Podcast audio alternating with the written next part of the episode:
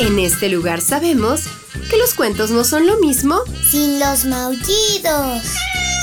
Que la imaginación es nuestro mejor ingrediente para viajar a mundos mágicos. Y que cada historia es una nueva oportunidad de divertirnos. Están en el lugar correcto. Bienvenidos a los cuentos de Sakuchan.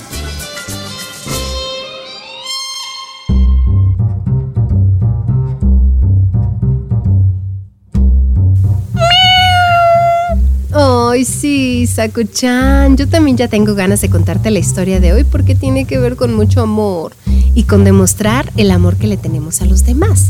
¿Tú qué tanto demuestras el amor que me tienes? Tú te la pasas ronroneando, ¿verdad? Ven, acomódate. ¿Estás listo? El cuento de hoy se llama El hospital para mamás escarchadas.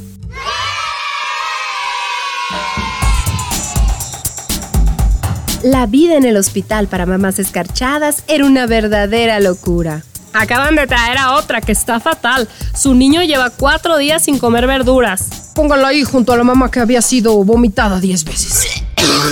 No, no nos queda sitio, doctor. Recuerde que ahí vamos a poner a la mamá de los gemelos que se despertaban cada hora, alternándose y no estaban dejándola dormir. Bueno, pues llévala junto a la que jugaba al fútbol con los muñecos de peluche y la que cantaba canciones infantiles, incluso dormida.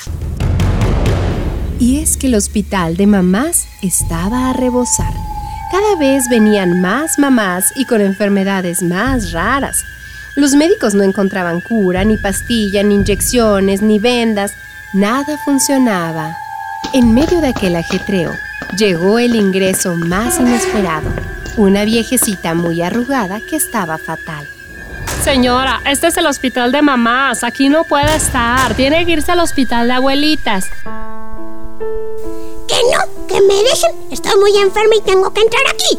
Pero abuela, que no me llamen abuela. Yo también soy mamá, soy la mamá del director de este hospital. Y no mentía, era la mamá del doctor Don Ocupado, un famosísimo médico para mamás. Así que los médicos dedicaron todos sus esfuerzos a salvarla. Mil remedios, enfermeras, doctores, máquinas costosísimas, pero nada. La abuelita, mejor dicho, la mamá del director, se les moría. Tuvieron que interrumpir una reunión importantísima para avisar al director de que tenía que bajar rápido o no llegaría a ver viva a su mamá. Este bajó un poco contrariado, pero al ver el estado de su mamá tan enferma, hizo cuanto pudo para sanarla en el último momento. Tampoco sus intentos dieron resultado.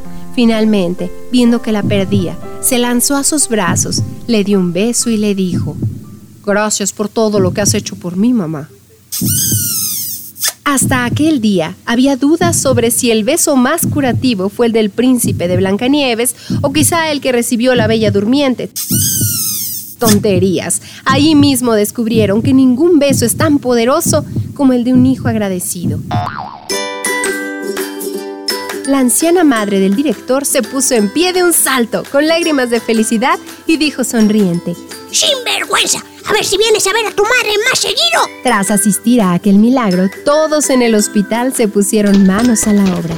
Rápidamente llamaron a los hijos de las mamás que tenían ingresadas y los pusieron en fila para que les dieran un beso, un abrazo o simplemente las gracias y todas se ponían de buenas al instante, porque por mucho que sufrieran por sus hijos, nada les hacía más felices que recibir su cariño.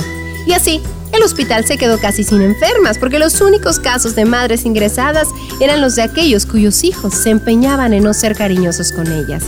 Pero como son muy, muy, muy, muy, muy poquitos, ahora el bueno del doctor Donoku tiene muchísimo más tiempo para ir a ver a su madre y mostrarle su cariño. Colorín colorado, este cuento ha terminado. El que se quedó sentado, se quedó pegado.